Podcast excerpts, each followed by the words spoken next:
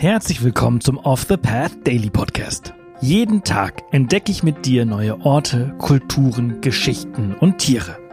In den letzten sechs Monaten haben wir gemeinsam Unglaubliches gelernt. Und jetzt haben wir es sogar geschafft, für den Deutschen Podcastpreis nominiert zu werden. Wahnsinn, oder?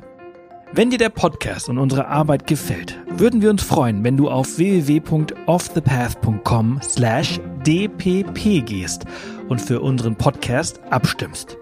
Danke und viel Spaß mit dieser Folge.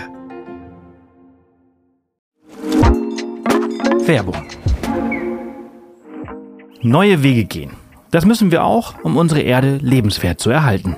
Denn der Klimawandel bedroht das Leben von Menschen, Tieren und Pflanzen. Besonders viel CO2 sparst du mit dem Wechsel zu echter Ökoenergie von Polarstern. Denn als Social Business und zertifiziertes Mitglied der Gemeinwohlökonomie steht der Ökoenergieversorger gleichzeitig für einen nachhaltigen Wandel der Wirtschaft. Und das kannst du ganz einfach unterstützen. Gehe jetzt auf www.polarstern-energie.de und wechsle in nur 5 Minuten. Und mit dem Code OTP20 erhältst du 20 Euro Rabatt auf deine nächste Jahresrechnung. Werbung Ende. Heute führt uns unsere Reise nach Südamerika. Wir reisen nach Brasilien, genauer gesagt in die frühere brasilianische Hauptstadt Rio de Janeiro. Gemeinsam wollen wir eines der markantesten Wahrzeichen dieser pulsierenden Stadt erkunden, den Zuckerhut oder wie die Einheimischen sagen, Pau de Açúcar, zu Deutsch Zuckerbrot. Falls du dich beim Hören gerade gefragt haben solltest, ob wir uns bei den Wörtern frühere Hauptstadt versprochen haben, bleib gerne bis zum Ende dran. Da klären wir dich auf, was es damit auf sich hat. Unsere Reise beginnt am Eingang der Guanara-Bucht. Als wir den Fuße des Berges erreichen, werden wir von imposanten Höhen des Zuckerhuts überwältigt, der stolze 396 Meter in den Himmel ragt. Um den Gipfel zu erreichen, entscheiden wir uns für die Seilbahn, eine der ikonischsten Attraktionen Rios. Die Seilbahn gliedert sich in zwei Etappen. Die erste führt uns zu Morro da Urca auf etwa 220 Metern Höhe. Schon hier bietet sich uns eine beeindruckende Aussicht auf die Bucht und die umliegenden Stadtteile. Doch das Beste kommt erst noch. Die zweite Etappe bringt uns schließlich zum Gipfel. Während der Fahrt können wir die schier endlose Weite des Atlantischen Ozeans bewundern, der sich vor uns erstreckt. Oben angekommen erwartet uns ein Panorama, das uns den Atem raubt. Rio de Janeiro breitet sich unter uns aus. Die Strände von Copacabana und Ipanema schimmern im Sonnenlicht und die Stadt erstreckt sich bis zum Horizont. Der Blick vom Gipfel aus ist zu jeder Tageszeit beeindruckend aber besonders zum Sonnenuntergang entfaltet sich eine magische Atmosphäre. Die warmen Farben des Himmels tauchen die Stadt in ein goldenes Licht, während die Lichter von Rio nach und nach zum Leben erwachen. Entstanden ist der uralte Gneisfelsen vor etwa 570 Millionen Jahren nach der Kontinentalspaltung, als er aus tieferen Erdschichten hochgedrückt wurde. Die Gegend um den Zuckerhut war einst ein zentraler Punkt während der Kolonialisierung Brasiliens durch die Portugiesen im 16. und 17. Jahrhundert.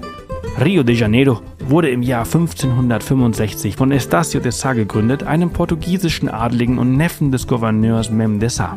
In dieser Zeit war Brasilien ein bedeutender Standort für die Zuckerproduktion, die auf den zahlreichen Plantagen an der Küste gedieh.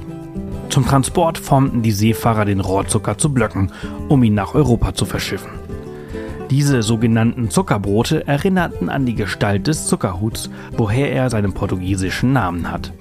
Darüber hinaus ermöglichte die strategische Lage des Berges es den Händlern, Schiffe auf dem Weg in die Guanara-Bucht zu navigieren und zu steuern. Die markante Form bot eine ausgezeichnete Orientierung und half den Seefahrern, sicher in den Hafen einzulaufen. Für viele Jahre hatte der Zuckerhut für die Seeleute sozusagen die Funktion des Leuchtturms von Rio inne. Die Bezeichnung Zuckerhut entstand also nicht nur aufgrund der Ähnlichkeit mit dem physischen Zuckerhüten, sondern auch wegen der historischen Rolle des Berges als Landmarke. Heute wird der Begriff Pao de Açúcar nicht nur im Zusammenhang mit dem Berg verwendet, sondern hat auch Eingang in die Alltagssprache gefunden. Er wird oft als Synonym für den Zuckerhut verwendet und ist in verschiedenen kulturellen Kontexten präsent, von Kunst und Literatur bis hin zu Liedtexten und Redewendungen. Seine Bedeutung als Orientierungspunkt, Handelszentrum und touristisches Highlight macht ihn zu einem faszinierenden Teil der brasilianischen Geschichte und Kultur. Erstmals bestiegen wurde der bis dahin als unbesteigbar geltende Berg im Jahr 1817 von der englischen Bergsteigerin Henrietta Carstairs. 1972 wurde die Steilseite des Zuckerhuts dann erstmals von einer deutsch-österreichischen Seilschaft durchstiegen. Die Idee, eine Seilbahn zum Zuckerhut zu bauen, entstand bereits in den früheren Jahren des 20. Jahrhunderts.